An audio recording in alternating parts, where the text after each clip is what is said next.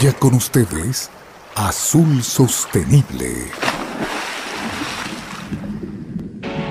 Un espacio de diálogo sobre la importancia del océano para Ecuador, relacionado a la conservación y el uso sostenible de sus recursos. Bienvenidos.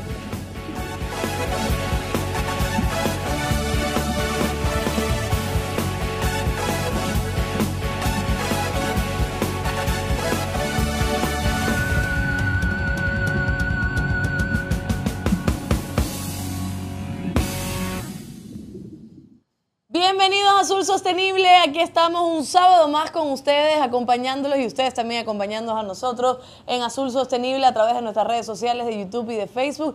Le agradecemos muchísimo, sábado 9 de la mañana y continuamos con nuestra programación, con también con mucha información aquí en Azul Sostenible.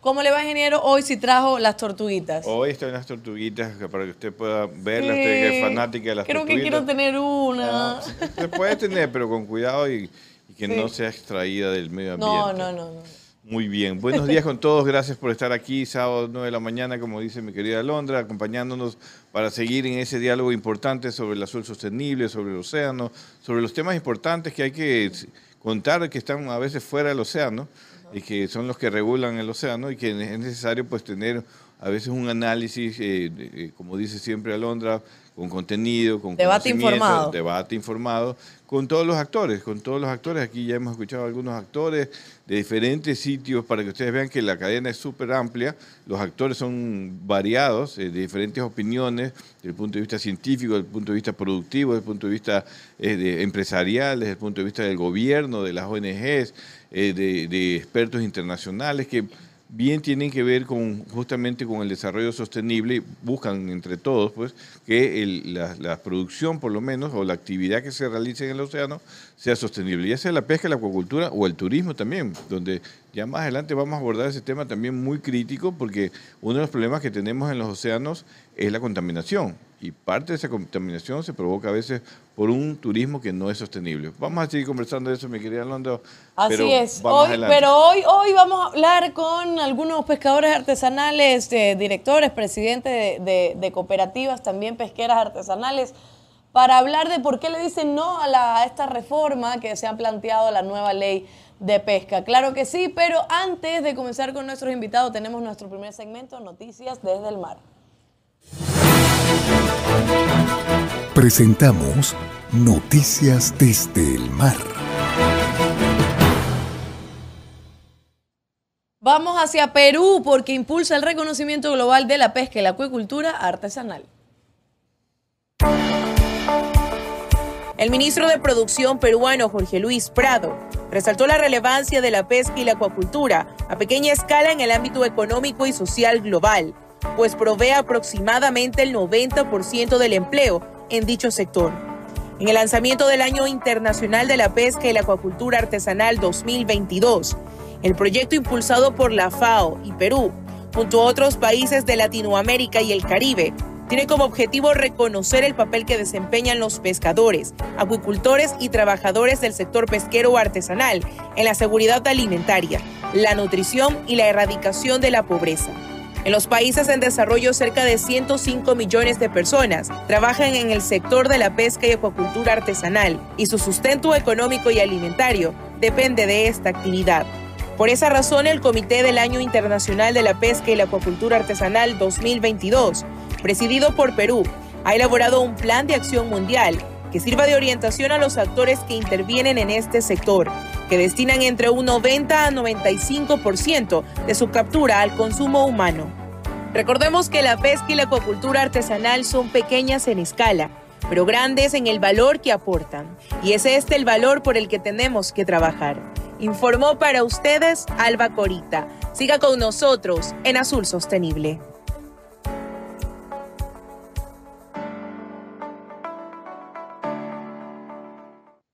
Interesantísimo, me gusta, me gusta. Es muy interesante lo que se viene. Bueno, Perú lidera el comité de, justamente que va a celebrar el próximo año, el año mundial de, de, la pesca y acuicultura artesanal. Es un reconocimiento mundial, pues que lo declaró las Naciones Unidas ya hace dos años aproximadamente para poder reconocer a este sector que a veces eh, se lo invisibiliza con todos los problemas que tiene, a pesar de todo lo que produce. Ustedes han escuchado a uno de los directores de, FAO eh, justamente hablar de la importancia del sector pesquero artesanal en la contribución del alimento, de fuentes de trabajo, eh, de, nutrición. son 105 millones de pescadores artesanales en el mundo, de pesca y acuicultura, que están generando toda esta producción y, que generan casi el 50%, de acuerdo a lo que dijo el, director de FAO, del alimento proveniente de la, de la pesca y acuicultura a nivel mundial. Así que es un sector que se merece esto, ojalá pues también, no ojalá, estoy seguro que el gobierno el próximo año pues tendrá preparado junto con las organizaciones pesqueras artesanales eh, una serie de actividades para reconocerlo en todos sus, en todos sus campos, ¿no? Así es, y vamos con otra noticia. Si bien el sector mundial del camarón está en camino de lograr un crecimiento de dos dígitos para 2021, y superarlo en 2022, los datos de producción tardía en Ecuador han superado todas las expectativas y han superado también las proyecciones de la encuesta anual de Global Seafood Alliance. Un, analista senior que se presentó en un evento en línea que reemplazó al habitual Global Outlook for Aquaculture Leadership, GOAL, eh, dijo a los oyentes que la producción mundial de camarón, como se predijo el año pasado, había disfrutado de un año significativo de recuperación de volumen con un 8.9%, aumento de producción previsto originalmente para el 2021. A la vanguardia de este crecimiento está Ecuador, donde el analista explicó que los datos obtenidos de fuentes de este mm, organismo desde que se realizó la encuesta em, han pronosticado una notable producción total de 940 mil toneladas métricas de camarón Panamey, así. Panamey, sí. Ya, en Ecuador este año, con un valor de exportación proyectado de 4.600 millones de dólares. El estudio de esta organización de Gold preveía que la, producción mundial de camarones repuntara en, en un 8.9% este año, pero con los nuevos datos alentadores de Ecuador y Brasil es probable que sea un 10% o inclusive más, dijo el analista. Para 2022 se prevé un crecimiento del sector en, aproximadamente de, de 4.6 millones de toneladas métricas en todo el mundo, aunque también es probable que se trate de una estimación conservadora si Ecuador cumple con esa asombrosa expectativa de producción de este año. Qué bien, nos va bien. Muy bien, es lo que hemos estado destacando, y por eso también estuvimos en el evento de, de la Expo, pues justamente Ecuador está haciendo parte de este Centro Mundial de Producción de Camarón. Lo que se tenía previsto, por lo menos esto es lo que nos dicen aquí, es que Ecuador puede llegar a 4.600 millones de dólares en exportaciones. Eh, lo decíamos en uno de los programas anteriores, ya había, se había incrementado 500 millones entre enero y agosto del 2020 comparado con el 2021, hay 500 millones de dólares más, pero la proyección es aún mayor, es decir, que este año puede cerrar eh, por, encima, casi por 4.600 millones de dólares, para que ustedes tengan una referencia, pues el año pasado cerró con 3.200 millones o 3.500 millones, perdón, el año pasado, es decir, mil millones de dólares más que atrae el país el, sector productivo del camarón. Así que nuevamente mis felicitaciones reconocimiento a todos los camaroneros, pequeños, medianos, grandes, a los empresarios, a la Cámara Nacional de Acuacultura y al gobierno, pues que está también de alguna manera respaldando, porque esta, esta forma de fluir las exportaciones también participa el gobierno a través de todos los trámites. Así que sigue así, que siga siendo exitoso, que no le pongan impuestos, porque he visto eh, un reclamo a la Cámara de Acuacultura que no pongan impuestos en las zonas rurales, me parece algo coherente, porque buena parte del sector camaronero está en las zonas rurales de la costa ecuatoriana y por lo tanto pues no sería coherente colocarles impuestos a, estos grupos. Así es, y continuamos con esta información. Recuerde que hoy vamos a hablar sobre pescadores artesanales que le dicen no a la reforma de la nueva ley de pesca, pero esta nota habla del otro lado, de aquellos que sí necesitan o quieren o requieren que se haga también esta reforma. Vamos a verla. El capitán Mayo ya no quiere salir en su barco. Tiene miedo al naufragio. La nave posee 22 metros de eslora y la nueva ley de pesca que rige desde abril del 2020 le dice que debe trabajar después de las 8 millas. A esa distancia hay mucho oleaje y los barcos de esas dimensiones pueden zozobrar. De hecho, cinco barcos ya se han hundido, de los 36 que tiene Pozorja, y nueve más de los 100 que hay en todo el perfil costero, de 0 a 22 metros de longitud.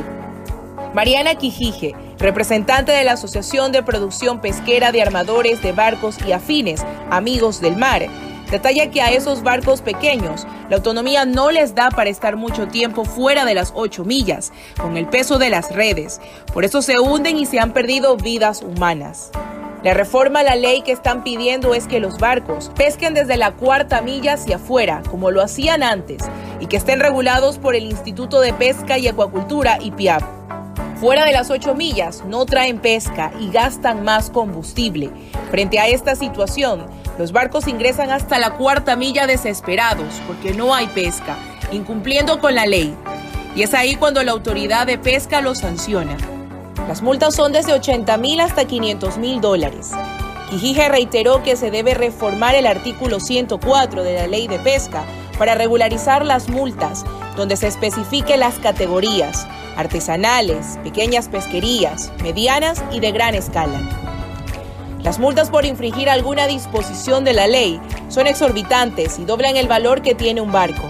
Las que se aplican a los pequeños son sanciones recomendadas por la Unión Europea para los atuneros, puntualizó la dirigente. Estamos pidiendo una tabla de multas en base al avalúo del barco, que vaya de 0 a 12 salarios mínimos, precisan armadores. Además de que son sancionados por bajar la pesca en lanchas a la playa porque no tienen muelles.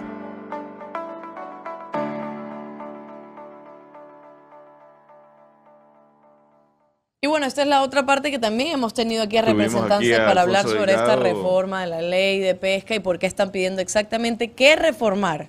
Sí, están, ellos están pidiendo varias reformas a la nueva ley de, pesca y acuacultura que recién tiene un año.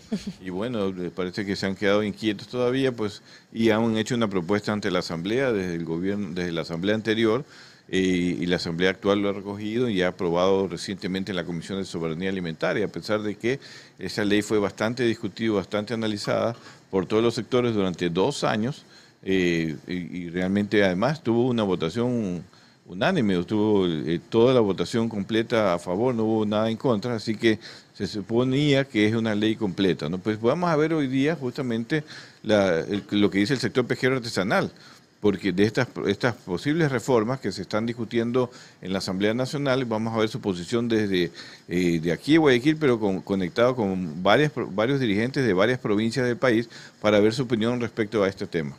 Perfecto, ya lo sabe esto después del el corte. Hoy es un programa realmente interesante, tenemos a varios entrevistados, así que no se lo pierda. Recuerden seguirnos en YouTube y en Facebook y en todas nuestras redes sociales también para que nos escriban, nos comente y nos diga en qué está pensando. Así que ya volvemos. Quédate en sintonía. Ya volvemos con más de Azul Sostenible. La Federación Nacional de Cooperativas y Organizaciones Pesqueras Artesanales, FENACOPEC, expone en este video las razones por las cuales considera que no debe haber ninguna reforma a la nueva ley de pesca y acuacultura. Para tener claras las bases de este tema, hay que conocer qué es una embarcación artesanal. Son las que operan normalmente con artes de pesca manuales. Son llamadas fibras o lanchas operan en la zona marina costera del Ecuador, como son las primeras 8 millas. Esto se debe a su limitada autonomía de viaje. Es notable la diferencia de una fibra artesanal respecto a las embarcaciones de la flota de cerco para pelágicos pequeños, que operan con artes de pesca mecanizados, con mayor poder de captura y que según la ley están categorizadas como industriales. Las pretensiones de modificar el artículo 104 de la nueva ley de pesca que declara las 8 millas como zona exclusiva para pesca artesanal puede causar severos impactos para la conservación de los recursos marino costeros y en el desarrollo social y económico de las comunidades de los pescadores artesanales, que representan más de 65 mil familias en Ecuador. Otra de las objeciones del sector se da por la intención de modificar el artículo 107, que define la categorización de las embarcaciones pesqueras, con el propósito de permitir que las ahora categorizadas industriales sean artesanales, lo que llevaría a que puedan pescar dentro de las 8 millas, donde no solamente existen pelágicos pequeños, sino también peces demersales, especies que tienen niveles de reproducción muy lentos, por lo tanto no soportarían un aumento de la eficacia pesquera, pues conllevaría a una sobrepesca. Otra pretensión es modificar el artículo 159 sobre los transbordos en alta mar, que pretende que los industriales de pelágicos pequeños sean acompañados por otra embarcación, que se regrese a tierra con la pesca y así los barcos permanezcan pescando sin parar más tiempo en el mar. Esta acción conlleva el aumento de esfuerzos pesqueros y a su vez empeora la situación actual costera de los pelágicos pequeños y demersales que ya se encuentran en sobrepesca. Estos grupos también buscan la modificación de otros artículos relacionados al sistema de sanciones para reducir los montos de las multas, debilitando así los mecanismos vigentes al que todo el sector pesquero se rige para no cometer infracciones. Debilitar ese sistema de sanciones puede acarrear críticas a nivel internacional, que vieron el lanzamiento de la ley como una medida disuasoria contra la pesca ilegal. Por todos estos argumentos, el sector pesquero nacional solicita a la Asamblea Nacional que no dé paso a ninguna reforma de la actual y nueva ley de pesca y acuacultura, y así evitar daños a los ecosistemas marinos y a los pescadores artesanales que hacen de esta labor su fuente diaria de ingresos. Seguimos con Azul Sostenible. Seguimos con Azul Sostenible. Aquí tenemos algunos saludos. Está Gerber Ángel. Bueno, ya tenemos a la invitada, Timo. Hay que abrir primero la toma y decir que ahí está nuestra invitada, Gabriela Cruz. Ella es presidenta de la FENACOPE. Gabriela, un saludo. Déjame decir los, los saluditos por acá y ahí la, la saludo, pensé que era sorpresa. Dice Heber Ángel, dice muy buenos días desde la provincia del Oro, siempre adelante en defensa de nuestro sector pesquero artesanal y dejar en claro no a la reforma de la ley de pesca. Guerrera de la Injusticia, presente Asociación Riberas del Pacífico de Boque Anchal, Puná, ¿verdad? Tenemos a Simón Lucas, buenos días desde Esmeraldas, a Marcos y Yaritza, buenos días desde el puerto de Chanduy, a Pete San también que nos está saludando por acá, la presidenta Gabriela, mujer luchadora incansable, un fuerte abrazo. Pedro Santiesteban, eh, Roberto Cruz, buenos días mis estimados amigos de Sur Sostenible, desde General Villamil Playas, un sector productivo y eh, en la pesca artesanal. Así es, tenemos otros saludos también que nos están llegando porque le comentábamos que hoy vamos a hablar sobre eh, esta reforma a la nueva ley de pesca y cómo los pescadores artesanales también le dicen de alguna forma que no, que no se debería reformar. Y aquí tenemos a Gabriela Cruz, presidenta de la Federación Nacional de Cooperativas y Organizaciones Pesqueras Artesanales del Ecuador, FENACOPEC. Pero en Zoom también tenemos a Pedro Muñoz Zambrano, que él es presidente de la Comisión de Vigilancia Unión Los Tres Santos. Tenemos a René Carrasco, presidente de la red UOPAO, eh, tenemos a Giovanni Mero, el expresidente de la Cooperativa de Producción Pesquera San Pablo de Esmeraldas, y tenemos a Abraham Reyes de la Unión de Organizaciones de la Isla Puna. Ahí tenemos un programa variado, los saludamos a todos que están allá en Zoom y aquí a nuestra queridísima presidenta, presidenta Gabriela Cruz. ¿Cómo está? Qué gusto tenerla acá de nuevo. Bien, gracias. Qué bueno. Está, hablando poco. ¿Cómo? ¿Cómo? Si usted se le conoce que habla cantidad. Pero bueno, ahora sí vamos a hablar de eh, la reforma a la ley de pesca, Gabriela. Una reforma, una ley que es una bebé, que está recién hecha, que han pasado trabajo también para conseguirla, que se logró desde la Asamblea y ahora piden la reforma. ¿Qué pasa y por qué esta reforma? A ver, eh, yo sí quiero aclarar primeramente, buenos días a todos ustedes, gracias por el espacio. En primer lugar, eh, este ha sido la ley, tres años fue sociabilizada en el sector pesquero a nivel de todo el Ecuador, donde todos participaron. Pero esta nueva comisión de soberanía alimentaria eh, ha sociabilizado en siete lugares, hay que dejarlo bien claro, en siete lugares, y dice, hemos sociabilizado con todo el sector pesquero cuando se ha sociabilizado con todo el sector de la pesca industrial de red de cerco de Gareta. Ya. pero no con la pesca artesanal. Con ninguno de la pesca, de la pesca Así es, o sea, nos han marginado y por otro, esta comisión tenía la obligación también de habernos convocado a la Comisión de Soberanía Alimentaria para que nosotros también poder exponer el problema, el por qué no a la reforma. Por ahí yo creo que ya hay unas pequeñas fallas. Parece que aquí hay, solamente te llevo a ti, a esa comisión, hablas mal, haz lo que te dé la gana y no hay respeto. Entonces, eso hemos estado mirando en estas ocho reuniones que ha tenido esta comisión. Y la propaganda que sale en los twitteres, salen, dice, reforma la ley de pesca y le ponen fibras pequeñitas.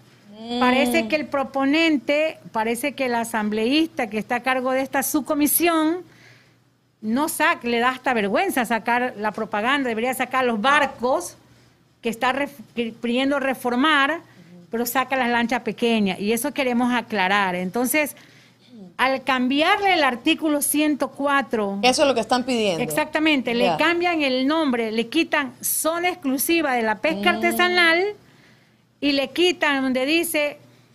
La, actualmente dice que está prohibido que la flota de red de cerco pesque, ahora se lo eliminan. Entonces, fíjate vos que al cambiarle el nombre y le ponen como una zona de recursos, de cuidado de los recursos hidrobiológicos y desarrollo, ya te está dejando una puerta abierta y que tiene, y le cambian el concepto también del artículo 108, 110. ¿Esto que conlleva? Que, que, te conlleva también a que te cambia el nombre y el concepto, porque nosotros en la ley es claro que es un armador artesanal el armador artesanal es el dueño de la lancha. Pero también hay un concepto que dice armador industrial, pero ahora lo quieren todo modificar como para dejarte una puerta abierta, mañana te clasifican a vos y te ponen como artesanal. Eso, eso es lo que dice eh, Mariana Quijije, representante de la Asociación de Producción Pesquera de Armadores de Barcos y Afines Amigos del Mar. Ella en, en ese reportaje que vimos ahora dice que reiteró que se debe reformar el artículo 104 de la ley de pesca para regularizar las multas donde se especifiquen las categorías. O sea, ¿el artículo 104 habla de multas o habla de categorías también? No. ¿Cómo es? Explíqueme. A ver, el 104 te está diciendo que la zona exclusiva mm. de pesca es exclusivamente para los pequeños, para los pescadores artesanales. Al reformar, ellos quieren entrar a las 8 millas porque también hacen un cambio al artículo 225, que es de la milla náutica, a donde también ellos quieren que se les quite el tema de los 180 días, porque si tú te metes a pescar en la milla náutica hay una sanción. Ya. Entonces ellos también la quieren regular. Entonces... Tú estás haciendo como una especie de arroz con mango, como diríamos en Cuba, uniendo cosas. un montón de cosas. Entonces lo que yo te quiero decir es que esta es comparación con un bus. Ya. El bus tiene 45 pasajeros y lleva más pasajeros como sardina, ¿verdad?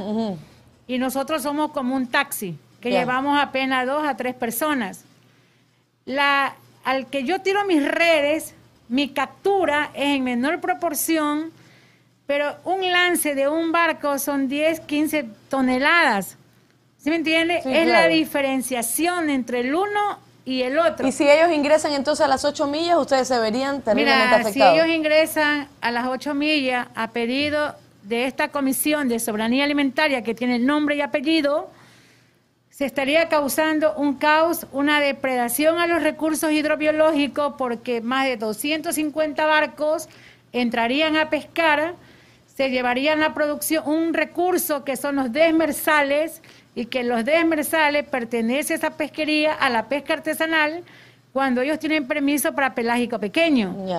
O por un lado. Por otro lado, una competencia desleal, porque la gente nuestra no va a poder coger pesca todo un bendito día para coger tres, cuatro, cinco gavetas a donde el barco te va a coger, y eso no es nada todavía. Ellos quieren entrar a las ocho millas quieren hacer un lance y quiere también que se les permita el transbordo. ¿Qué significa el transbordo? Que lleven cuatro o cinco lanchas más Ellos pescan, llenan las lanchas, se van a tierra, siguen pescando y siguen mandando pesca. Pero ya de por sí, yo que no conozco eh, las categorías ni nada, si usted me está diciendo eso, eso no tiene nada que ver con artesanal, pues eso ya tienen ya toda una producción pero, y tiene todo. pero lo que pasa es que parece que hay asambleístas que no saben ni que dónde está el mar. desconocen que es una embarcación artesanal y una embarcación industrial.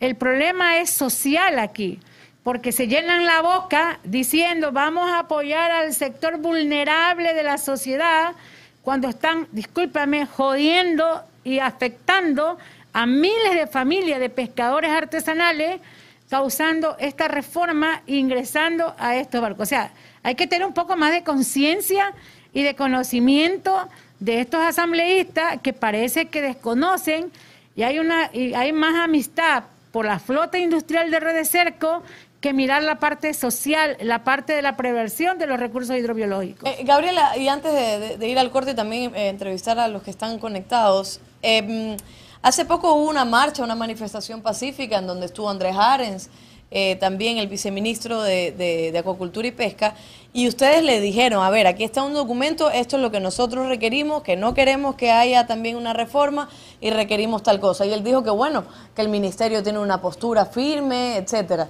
Pero ellos han seguido hablando con ustedes, eh, les, ver, les han eh, mostrado también el apoyo. Nosotros, en primer lugar, eh, a la una, una y seis minutos del día miércoles, creo que fue, se aprobó la reforma a la ley de pesca y A la una de la acuacultura. mañana. A la una de la mañana. Se aprobó la reforma. A la una de la, la una de la mañana, mañana. desde las nueve de la noche hasta la una de la mañana. Nosotros presentamos un- y en base, sabíamos que se iban a reformar siete artículos, pero a la una de la mañana ya no eran siete, eran 19 artículos. Nosotros cuando hablamos hicimos una marcha pacífica en rechazo a la reforma en Manta, presentamos nuestras observaciones a la autoridad pesquera de los siete artículos. Pero ahora a la una de la mañana, que ya nos enteramos que ya eran 19, nosotros recién hemos armado nuestra propuesta, que la tenemos lista, diciendo por qué no esto, por qué no lo otro, por qué no lo otro. Y la autoridad pesquera, y nos hemos reunido con el señor ministro de la Producción, el señor ministro del Ambiente, y ellos creen, no, ellos están conscientes de lo que quiere hacer la Asamblea Nacional, esta comisión no es apropiado, porque estaría violando un derecho al trabajo de nuestros pescadores artesanales y la y ya o sea lo más importante aquí lo que tiene el mar los recursos hidrobiológicos porque hay una depredación y si hay una depredación de recursos de qué pesca responsable estamos hablando y de qué pesca sostenible estamos hablando Perfecto. Gabriela Cruz, presidenta de la FENACOPEC. Vamos a ir un corte. Tenemos también invitados que están conectados en- Zoom. El ingeniero también tiene otras preguntas. El tema es realmente interesante. No sabía que se había aprobado a la una de la mañana A esta la reforma. una de la mañana se aprobó esa reforma y bueno, es parte, la- va a ir al Pleno y en el Pleno pues se tiene que debatir esto que ha enviado la Comisión, que en verdad tiene muchas falencias desde el punto de vista jurídico y a fondo de- desde el punto de vista ¿Quiénes técnico. están en la comisión? En la comisión hay ocho asambleístas de varios partidos, Izquierda Democrática, Pachacuti, Social Cristiano y de UNES, ¿no? Los que votaron en contra fueron los de UNES, por si acaso. O Ya. se abstuvieron. Vamos a ir un corte. Enseguida volvemos con, con este tema. Quédate en sintonía. Ya volvemos con más de Azul Sostenible.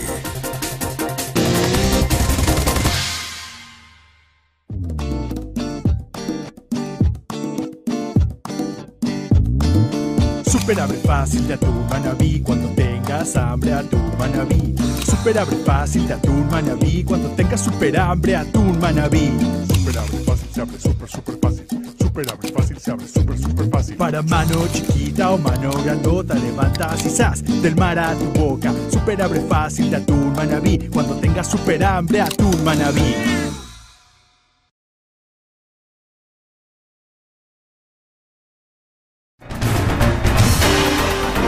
Seguimos con Azul Sostenible. Muchísimos saludos. Suave Arce dice también desde el cantón Atacames. Está Lecton Martínez. desde Manaví, Pedernales, La Chorrera. María Belén Morán está aquí entretenida mientras analizo si en honor a Londra preparo ensalada de tú. ya, ya, pronto, pronto, María Belén. Buenos este días. año, no hay ensalada. Buenos días. El año viejo, ¿cómo que Dice, va? sí, desde Engabao, la cooperativa 25 de marzo, nos saluda José Alberto Panchana, está también Fenacopec, dice buen día, no a la reforma de la ley de pesca. Y tenemos también otros saludos que nos van llegando en YouTube, desde Jama, saludos de Pesca, Artesanal Unida. Julio Solís dice, si los barcos en- entran a las 8 millas, se llevan el sustento de los pequeños pescadores artesanales, porque la captura de estos barcos es en cantidad exuberante, en cambio los artesanales solo llevan algo mínimo, que es lo que explicaba también Gabriela. Y Jesús Argüello, del Cantón Jama, como pesca artesanal, dice, no a la reforma, vamos a proteger las 8 millas. Están llegando muchísimos saludos también desde eh, YouTube y Facebook, porque estamos conectados en vivo. Y aquí en vivo está con nosotros Gabriela Cruz, que ya nos empezó a hablar sobre por qué decirle no a la reforma a la ley de pesca, que ya, bueno, ya fue aprobada la reforma, así que se discutirá y se debatirá. debatirá. Adelante, ingeniero. Muy bien, mi querida Londra, gracias a, Gabriela por estar aquí y a todos los que están aquí presentes en este momento. Voy a comenzar de norte a sur porque tenemos el representante de Esmeraldas, de Manabí, de Guayas y del Oro. Eh, Voy a comenzar por el norte, por mi querido amigo Giovanni Mero. Este, amado Giovanni, buenos días, un gusto saludarte, extrañando esa provincia linda de Esmeraldas y sobre todo estar con ustedes allí en las caletas pesqueras. Esperemos que el próximo año ya pueda estar por allá para hacer un programa en vivo con ustedes. Giovanni, desde el punto de vista de, lo que estamos analizando, de la producción, por ejemplo, en la zona de Esmeraldas, eh, ¿cómo afectaría la posibilidad de que los barcos industriales puedan ingresar a las ocho millas? Eh, ¿Qué efecto tiene? Porque lo que se ha dicho en la comisión es que esto no va a causar ningún efecto al sector pesquero artesanal, que se pueden compartir las áreas, que las especies van a estar cuidadas bajo un manejo y ordenamiento, que no pueden salir de- fuera de las ocho millas porque se hunden en esos barcos. Entonces, ¿qué nos puedes decir tú desde tu experiencia, como tú eres un, un dirigente histórico del sector pesquero artesanal esmeraldeño eh, y tienes eh, voz en esto, una voz importante de conocimiento? Buenos días, Giovanni. Muy buenos días, ingeniero Guillermo, a los tiempos, un gustazo a Londra, licenciada y a todos los compañeros que están dentro de esta entrevista. Lo, sinceramente, es muy preocupante, es muy preocupante la situación porque aquí en Esmeralda ya se ha habido problemas. Si en caso, ojalá que no se logre, que los barcos industriales puedan pescar dentro de, las ocho millas, ya hemos tenido problemas caóticos aquí en la provincia de Esmeralda. Los mismos pescadores artesanales han salido en defensa de sus recursos y han dañado los equipos de pesca de los barcos industriales, se han enfrentado a los, a los, a los, dueños de las embarcaciones porque de una u otra forma ellos van a pelear sus recursos. O sea que sería lamentable que los señores asambleístas de una u otra forma quieran aprobar o darle paso a esta situación. Yo creo que sería un problema gravísimo, no solamente aquí en la provincia, sino a nivel nacional. Pasaría un problema casi similar a lo que está sucediendo, ahorita en las cárceles del país. Porque Wow. ellos defienden su territorio, defienden su problema, hay matanzas y nosotros no queremos llegar. ¿Por qué digo esto? Porque la familia de los pescadores artesanales viven del día a día de esta situación. Y al momento que se comience a acabar sus recursos, aquí en Esmeralda, en la provincia, no hay grandes empresas que puedan generar fuentes de trabajo. Una de las primeras actividades que tenemos nosotros es la actividad pesquera, en la cual vivimos miles de pescadores. de- y, por este motivo, yo sinceramente sí me preocupa esta situación. Giovanni, eh, déjeme interrumpirle un momentito. ¿Hay forma de evitar esa violencia que usted anticipa también? Porque entiendo los enfrentamientos, pero ¿hay forma de evitar que esto suceda más allá de que no se reforme la ley de pesca? Sí, yo creo que la solución está en la nueva ley en la cual de una u otra forma está protegiendo los recursos que tenemos dentro de, la otra- de las ocho millas. Segundo, que están salvando el trabajo de los miles de pescadores a nivel de todo el per- perfil costero. Tercero, de una u otra forma estamos conservando los recursos, estamos aprobando, de una u otra forma estamos apoyando a la soberanía alimentaria. Justamente el día de ayer en una entrevista que hicieron en, el de Amazonas, manifestaban unos científicos de que aquí a 25, 30 años, las personas que consumimos marisc, carnes, que son alimentados por, por los químicos, van a tener problemas de salud que incluso llegaría a ser más caótico que lo que el actual coronavirus que tenemos ahora. Y están aconsejando a la población alimentarse de productos sanos. ¿Y qué producto más sano que tenemos allí en el mar? Justamente sin necesidad de tener tanta medicina a futuro, ahí está nuestra medicina, ahí está nuestra, nuestra salud, ahí está de una u otra forma, tenemos alimentos para no para 30, 40, para 50, 80, 100 años, para dejarle a la futura generación un alimento sano pero no podemos de una u otra forma compartir con los compañeros industriales de que quieren pescar dentro de, de las ocho millas porque el daño también se lo van a causar a ellos mismos. Al momento que se termine con la producción, los grandes perjudicados van a ser ellos. Entonces nosotros no queremos, ya te, perdón ingeniero, una, antes de, por el tiempo. No, no te preocupes. El compañero Giovanni Mancini es presidente de una flota pesquera de Atacama Ricera, que son más de 40 embarcaciones riceras ellos se dieron cuenta de esta realidad. Ellos pescan fuera de las 8 millas. Incluso han cambiado su arte de pesca de humo, una pulgada, un octavo, la han cambiado a 3 pulgadas. Y le está yendo mucho mejor. ¿Por qué? Porque los recursos que no caen ya se pueden salir, lo vuelven a coger a futuro cuando ya estén más grandes. Y ellos están teniendo una muy buena producción. Ese es un ejemplo claro. Y una mentira barbarie de los industriales que dice que saliendo de las 8 millas se van a hundir sus flotas industriales. Nosotros pescamos en, embarcaciones de 8.50 metros de hora a 10 metros de hora y no tenemos casi sus percances. Van a más de 200 millas de mar y sin embargo no se hunden, a no ser que los piratas son los que la mandan a pique. Pero de esta manera yo considero que lo que están manifestando ellos, aquí en Esmeralda no se ha hundido un barco por causa, se han hundido lleno de pesca, que es otra cosa. Entonces, esa, es una, una falencia de los barcos industriales que dicen que saliendo de las 8 millas se van a hundir. Por favor, nosotros como pescadores artesanales que conocemos la actividad pesquera, eso es algo que es ilógico. Solamente que el movimiento al barco puede, puede de repente desprenderse alguna madera sí. y pueda hundir. Giovanni, disculpa que lo, que lo interrumpa, es que también tenemos a los otros invitados. Déjeme recordar quién está. Ernesto Tomalá, presidente de la Cooperativa de Pescadores Artesanales San Jacinto de Engabao. Está René Carrasco, eh, presidente de la red Hugo Pao, está Giovanni Mero, usted y está Abraham Reyes. Continúe, ingeniero.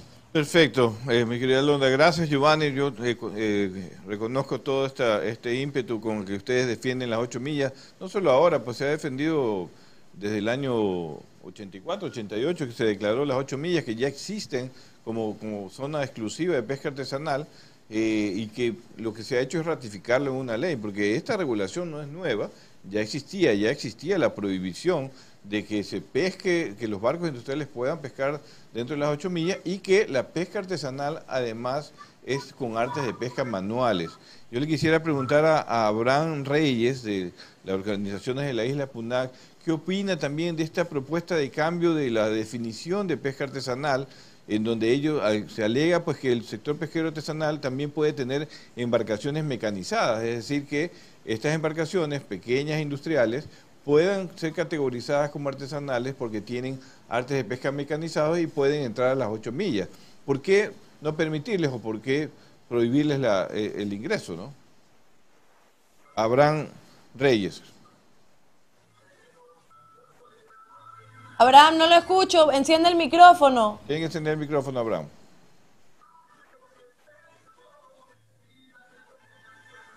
No lo escucho, no lo escucho. Active el micrófono.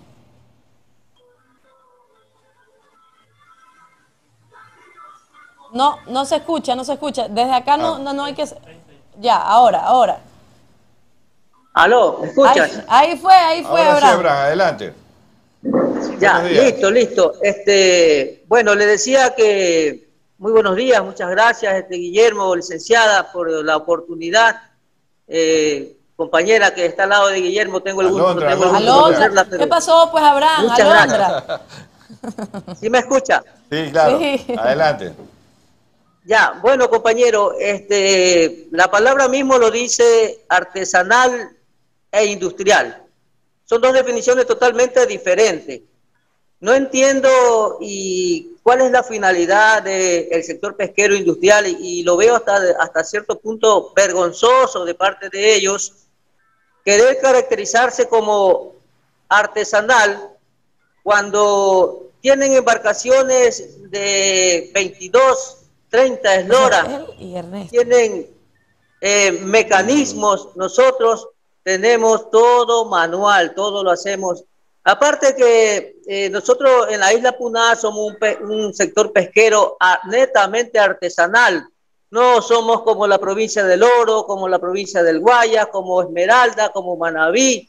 Puná, Puná solo somos artesanales, no existen acá embarcaciones. Y por eso nos preocupamos y por eso preservamos el recurso, utilizamos el arte de pesca adecuado para no depredar las especies que están en su pleno estado de reproducción. Las ocho millas no las hizo el pescador artesanal basándose en orgullos o en deseos propios. Las ocho millas son definidas por un estudio que hizo el Instituto Nacional de Pesca en ese entonces, ahora el, el IPIAT, y son los estudios los que determinan que no podemos depredar, no podemos matar el recurso, y no se dan cuenta los señores industriales de que el perjuicio no es solamente para los artesanales, el perjuicio es para el mundo, compañeros, porque nosotros, nuestra pesca no solamente trasciende en nuestro hábito, trasciende en todo, en todo el mundo. Se exporta el camarón, se exporta los, eh, los pescados desmersales. Otro compañero que los barcos industriales utilizan un arte de pesca absolutamente depredador. Nosotros utilizamos un, un, ojo de malla que viene de tres pulgadas hacia arriba. Los señores industriales utilizan una malla de una pulgada.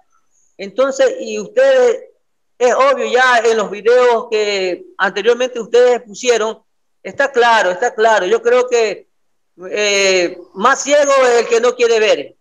Eh, no sé cómo se, quién habrá designado a esta comisión de soberanía alimentaria que para mi criterio le falta mucho, le falta mucho y sin la intención o sin, sin el deseo de ofender a nadie, pero yo creo que es por el tema de ignorancia. La ignorancia nos hace cometer errores, pero estamos a tiempo, compañeros, de, de reivindicarnos y de eh, corregir ese grave error que han cometido aprobando que los industriales destruyan destruyan la zona de reproducción, lo que es el río Guayas y el canal de Jambelí, considerado para el mundo uno de los segundos de zonas reproductoras del mundo, compañero. Ah, de acuerdo, Abraham. Una, una pregunta, pero que me la respondas muy corto porque tengo que darle paso a los a los demás compañeros.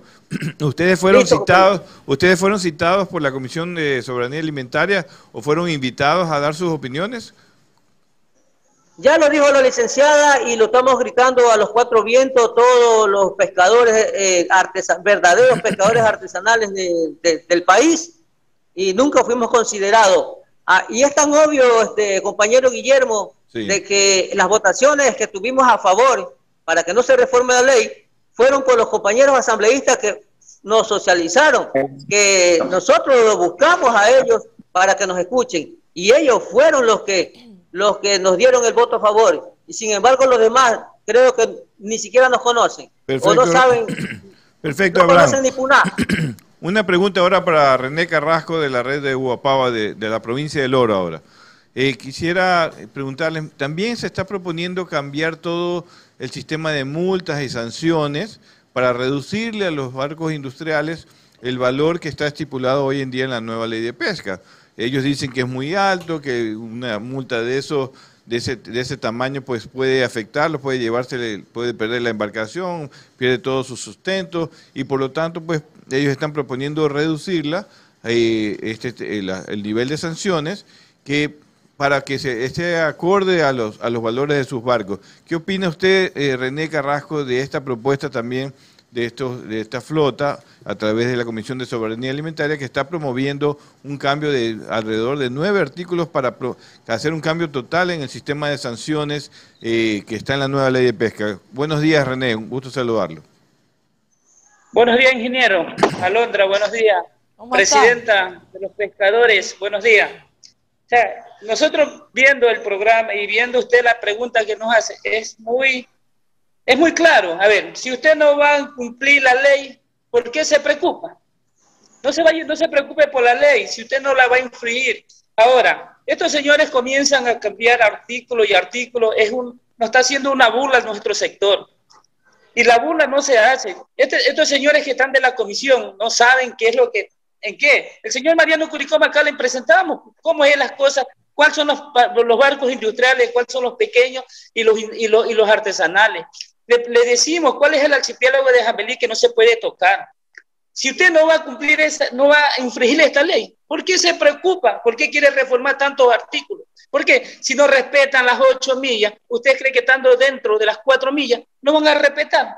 ¿Qué va a decir? Que de las ocho millas lo van a tirar la milla náutica y lo pueden sancionar. Es mucha mentira. Y esta comisión, y más integrada por el señor Javier Santos, que nunca dio la cara acá en la provincia porque nunca nos invitaron a socializar esto acá por entre medio, y nos enteramos que va a estar acá, pudimos tener la comisión y todos los insumos que puso la provincia de Oro nunca fueron aceptados y nunca fueron puestos aquí donde ellos aprueban para el debate de la ley. En estos artículos no, nunca está, un trocito que dice, y con mucho respeto no nos toman ni en cuenta, no ponen ni los nombres. Esta comisión debería ser sancionada, así como ellos están pidiendo sancionar esta propia comisión, porque no, de estos cinco que votaron en contra, discúlpenme, no, se no saben nunca de pesca artesanal ¿Y por qué van a.? No se puede. Y la ley, con nosotros como provincia, queremos que la ley de pesca no se reforme como provincia de Oro y como, y como a nivel nacional, que estamos todos bien de acuerdo. ¿Para qué van a estar cambiando artículo y artículo? Claro, René, eh, lo que usted dice, bueno, que también lo ha mencionado Gabriela y todos nuestros invitados, que hace falta que las personas que están en esta comisión también salgan un momentito de la asamblea allá en Quito para que vayan también a ver el trabajo que ustedes realizan y conocer realmente cuáles son eh, eh, las necesidades, cuáles son las solicitudes y ver cómo se puede responder. Tenemos, Inge, a Ernesto Tomalá, presidente de la la Cooperativa de Pescadores Artesanales San Jacinto de Engabao también. Estimado Ernesto, ¿cómo estás? Buenos días. Quería preguntarte también sobre este tema que están queriendo reformar de que los barcos industriales de cerco también puedan hacer transbordo, es decir, que se les permite hacer el transbordo a, las pangas para que ellos puedan seguir pescando en el mar y, y las pangas traigan al, a, tierra eh, lo que ellos pescan y poder seguir en el mar pescando. ¿Qué tan bueno, qué tan malo es eso? ¿Por qué ustedes piensan que no debe permitirse el transbordo para estas embarcaciones de redes cerco, que también se está queriendo reformar en la actual ley de pesca, que les prohíbe hacer el transbordo, pero que de acuerdo a esta reforma o esta propuesta de reforma, pues se está queriendo permitir. ¿Qué opinas tú al respecto de esto? Buenos días, Ernesto. Eh, don Guillermo, buenos días. Alondra, buenos días, licenciada Graviela, presidenta de FENACOPE, buenos días, y compañeros eh, dirigentes de diferentes casas de caleta pesquera de, a nivel nacional del Ecuador. Buenos días. Bueno, en respecto a la pregunta que usted me hace, eso es malo, totalmente malo para el sector pesquero artesanal. ¿Por qué? Porque mientras ellos pescan en un lance, puede haber toneladas de pescado en ese lance. Y el transbordo, todos llenan en, en, en, los pangones y eso va a tierra, mientras que ellos se dedican a seguir pescando. Nosotros los artesanales pescamos en una, en una barca de este de 5.40 centímetros y nos vamos a pescar y lo que cogemos con eso varamos. Claro, sí, nos perjudica a nosotros el sector industrial nos perjudica mucho. ¿Por qué? Porque ellos en ningún momento están respetando las ocho millas. Peor ahora si, si decretan que se van a, meter en las cuatro millas, no respetarían ni la milla de reserva en la que se reproducen las especies marinas. Ahora, nosotros en nuestra caleta pesquera usamos una malla de tres pulgadas y media de 3 pulgadas y media, mientras que ellos utilizan una malla de una pulgada. ¿Por qué? Si ellos son más grandes, tienen un, este, un, un, este, un, un ámbito más sofisticado en el arte de pesca de ellos, ¿por qué no se abren más afuera? A nosotros en nuestra caleta pesquera, aquí en Puerto de Engabao, nos, siempre nos han perjudicado. Y nosotros, incluso en esas lanchas pequeñitas que le enseñé la foto, nos vamos a pescar hasta 20, 30 millas náuticas afuera del mar y nunca nos, hemos hundido allá. como dicen los compañeros, ellos se hunden por exceso de pesca ya. de inmersales, de lo que ellos cogen. Ellos no se conforman con un poquito, ellos se conforman con de ellos. Claro. mucho. Ellos, ven, ellos ven la, la, este, la, la economía de sus bolsillos, pero nunca ven la economía del, del, pobre, de lo que nosotros vamos a sufrir a viento y marea allá afuera en el mar. Gracias, Ernesto Tomalá ha sido también ha puntualizado esta situación eh, que están viviendo también los pescadores artesanales y hay que también aclararlo. Ojo, hoy estamos hablando sobre los pescadores artesanales que dicen que no a la reforma de la nueva ley de pesca. Nos retransmite Radio Cascade, Channel Galápagos, Noticias en Desarrollo, Al Día Noticias Ecuador, España Latina TV y estamos en vivo en YouTube y en Facebook donde estamos recibiendo muchísimos comentarios, como son muchos y pocos el tiempo, no los hemos leído todos, pero está Alfonso Delgado también conversando, ¿no? que dice que hagan reseña de la pesca artesanal, em, también dice que lean todos los mensajes y que Azul Sostenible es parcializado. Si, si, si mal no recuerdo, Alfonso Delgado estuvo invitado en este programa hablando de su postura. Entonces Alfonso, desde el periodismo, que sé perfectamente lo que es objetividad y lo que es parcialidad, le digo que no, que Azul Sostenible no es parcializado, pero ya usted tuvo momento de hablar y ahora estamos hablando con los pescadores artesanales, que es necesario escuchar sus voces y ha sido un programa interesantísimo. Vamos ahora con Pedro Muñoz Zambrano, presidente de la Comisión de Vigilancia Unión Los Tres Santos, y el ingeniero también tiene una pregunta. Estimado Pedro, buenos días, un gusto saludarte desde Manaví, yo sé que estás desde Manaví. Y bueno, desde Manaví también hay una vocería muy importante, y bueno, y la asambleísta que está proponiendo esto inclusive es de, de Manaví, eh, donde pues dice que eh, todos estos cambios a la ley de pesca que ya hemos comentado con cada uno de los compañeros y con la presidenta, van a ayudar a hacer más equitativo el océano para la pesca eh, en general. ¿Qué opinas tú al respecto? O sea, sí pueden entrar a, las ocho millas los barcos industriales, sí pueden hacer transbordo, sí eh, ameritan reducir las sanciones para ellos. ¿Qué opinas tú como dirigente de la zona de Manaví? Un abrazo. Bien, gracias. Buenos días con todos ustedes. Gracias por permitirnos y felicitaciones a este programa muy contundente para vivir una realidad de lo que es la pesca artesanal y lo que es la pesca industrial. Al respecto del proyecto de reforma eh, qué pena con lo que está sucediendo. Eh, realmente vivo desconcertado de ver esta clase política de la Comisión de Soberanía Alimentaria, en la cual es eh, dirigida, en cierto modo, por una persona de la sierra que debería acentuarse más a las riberas de la costa ecuatoriana, a consensuar verdaderamente con los pescadores artesanales y lamentando mucho también con el Asamblea Maravitas Alzado, que él me conoce y estuvo en una sesión en asamblea de Canoa por los primeros a fines o a finales de septiembre, haciendo una socialización de este proyecto de reformas a la ley de pesca, en las cuales realmente me sorprendió que una caleta pesquera que no tiene, no llega ni siquiera a 100 embarcaciones, hicieron un consenso allí de este proyecto, en la reforma. Pero nosotros, en las caletas pesqueras de los Tres Santos, en las caletas de San Jacinto, San Alejo, San Clemente, tenemos más de 400 embarcaciones.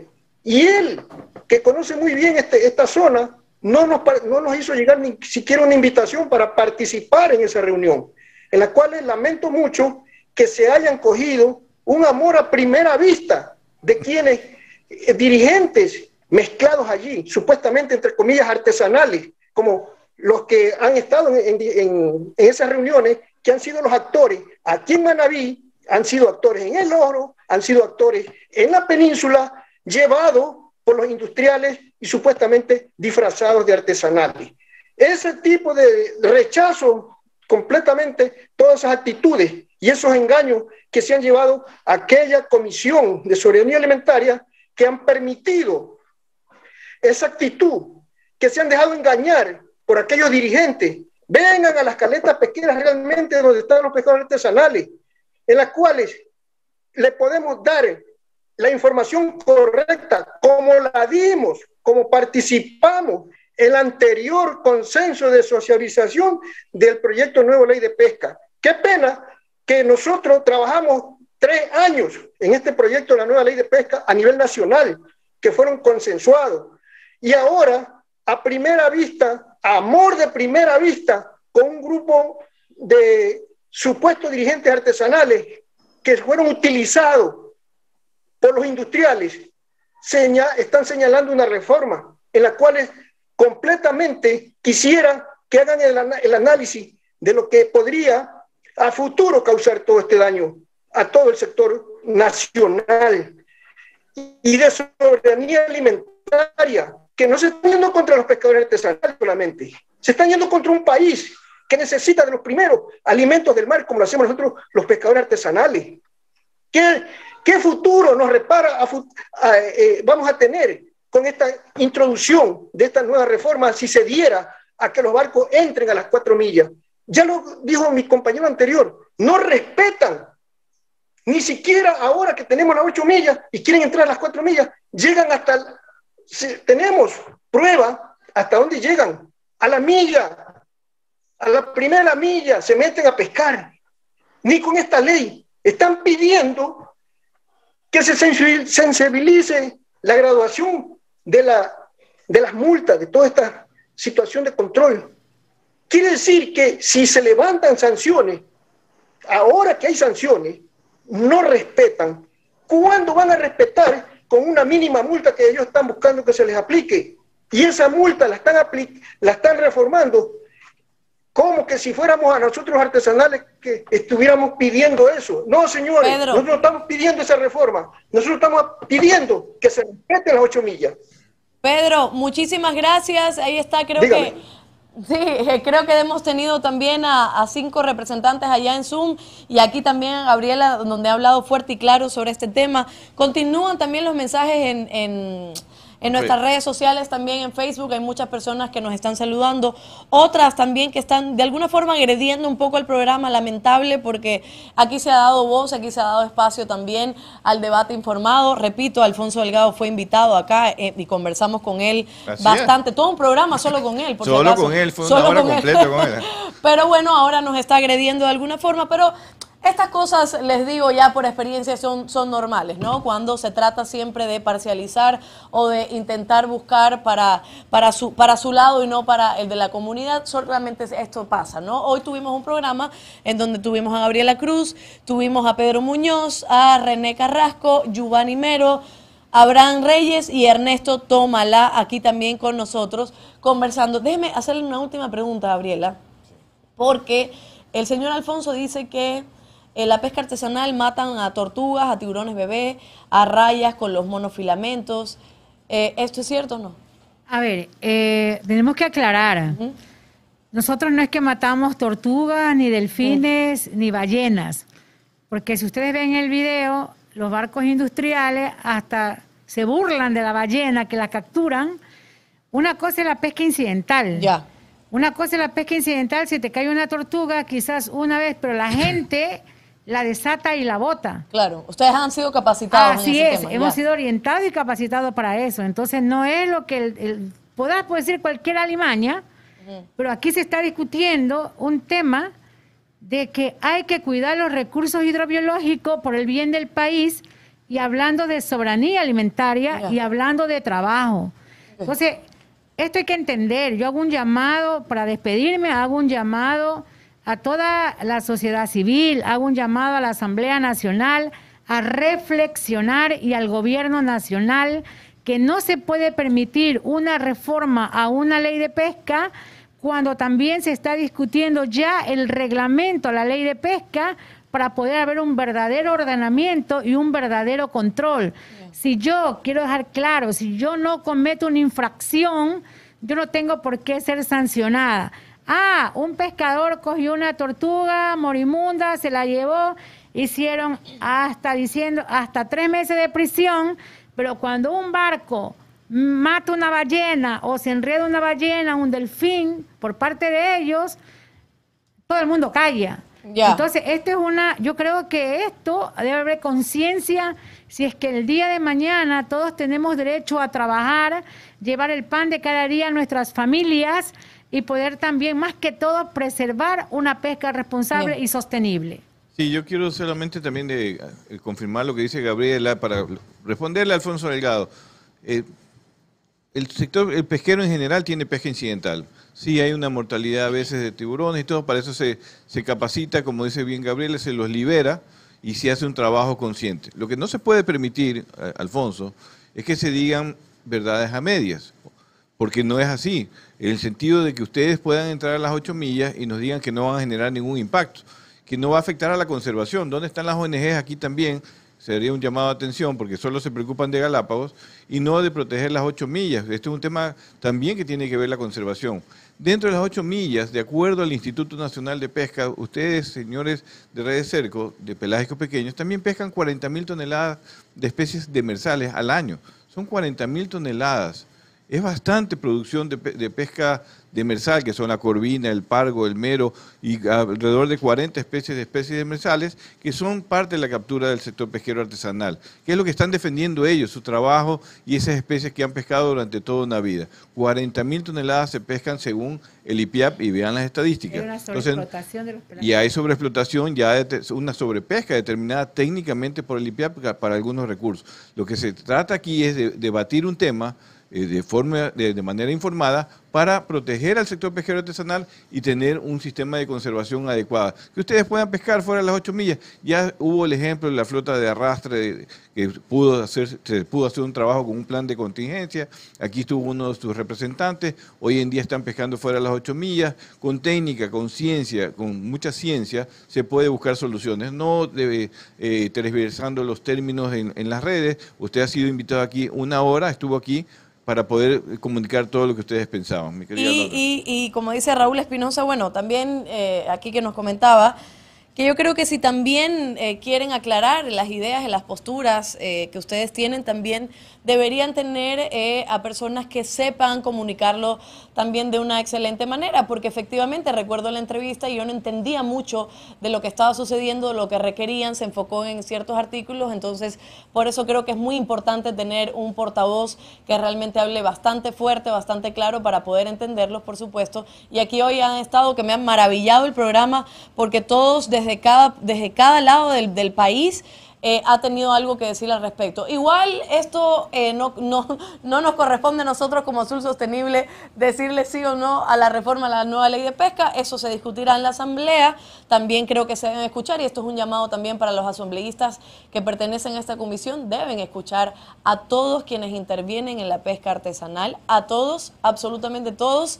No algunos, como dice Pedro, aquellos que están enamorados a primera vista. Primer amor a primera Debe vez. ser a todos, absolutamente todos. Y si no conocen los temas, como yo, que a veces no conozco muchos temas, me voy a pescar y me voy con Gabriela a comer cangrejo y a pescar y a ver qué es lo que hacen para poder entender qué es lo que sucede, qué es lo que necesitan y qué solución poder darle. Creo que eso es muy importante, acercarse un poco a la ciudadanía, acercarse a tierra, porque desde las alturas también a veces es un poco difícil eh, decidir. Entonces creo que es muy importante pensar en la ciudadanía, pensar en Ecuador, pensar en todos los sectores para que ninguno se vea perjudicado y poder llegar a consensos. Que no haya violencia como la anticipada, porque eso no es lo que queremos, que no haya violencia, pero que haya también consensos y que nadie se perjudique. Gabriela, te agradezco muchísimo que hayas estado aquí con tu claridad gracias, de siempre, presidenta de la FENACOPEC, agradecer a Pedro Muñoz, a René Carrasco, a Giovanni Mero, a Abraham Reyes y a Ernesto Tomalá que estuvieron con nosotros en el programa.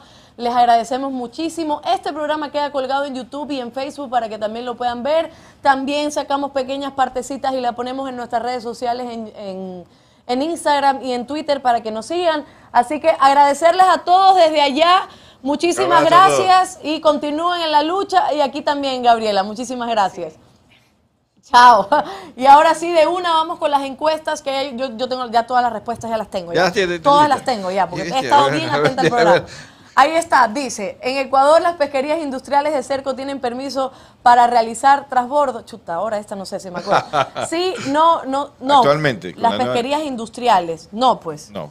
Ya, Así porque es, eso eso decía es lo que Gabriela. reformar, ya, exactamente. Que decía Gabriela que a veces Está lo hacen. prohibido, está prohibido hacer transbordo para los industriales de red de cerco eh, y, y lo que quieren hacer es cambiarlo. Ya, perfecto. Siguiente pregunta. ¿Qué grupos de especies son comúnmente pescadas dentro de las ocho millas por los pescadores artesanales? Camarón pomada, peces demersales, pelágicos pequeños. Demersales. Demersales. ¿Ah? Así Aquí es. lo tengo anotado. Gabriela lo dijo, lo anoté. Fue lo Muy bien. primero que dijo. Y la última es. ah, para que ya vea. está. Cuidado, cuidado, en pesquería. presidenta de la FENACOPE. ¿Qué fecha se proclamó la Asamblea General de las Naciones Unidas para iniciar el Año Internacional de la Pesca y Acuicultura Artesanal? 2025, 2030, 2022 la respuesta correcta porque fue el primer video. Así es, fue el Nivel. primero. Y a todos a recordar que ese es un año que, que todos debemos celebrar, el gobierno, las organizaciones, la sociedad civil de este país y de todo el mundo, todos los que nos escuchan en otros países, a los amigos de Perú que están liderando el comité justamente de celebración, un abrazo grande y que junto con Ecuador, aquí está la presidenta de la FENACOPED, para celebrar ese 2022 todos los meses que existe este sector que nos, eh, nos entrega un alimento muy importante para nuestros hijos, para nuestros padres, para toda la sociedad y hay que reconocerlo. Así es, muchísimas gracias de nuevo Gabriela, gracias a ustedes por conectarse, por sus mensajes, por sus saludos. Recuerde que Azul Sostenible está de nuevo el miércoles a la una de la tarde y todos los programas están subidos en YouTube y también en Spotify y en todas las redes sociales para que usted nos siga y siempre esté pendiente. Aquí conversamos de pesca artesanal, de pesca industrial, de acuicultura, de maricultura, de todo lo que tiene que ver con el océano y el uso sostenible de sus recursos. Agradeciéndole siempre, nos despedimos. Un abrazo Chao. a todos. Gracias por habernos acompañado en este programa. Esperamos que te haya gustado. Encuéntranos en Facebook, Instagram o Twitter y cuéntanos qué te pareció. Hasta la próxima.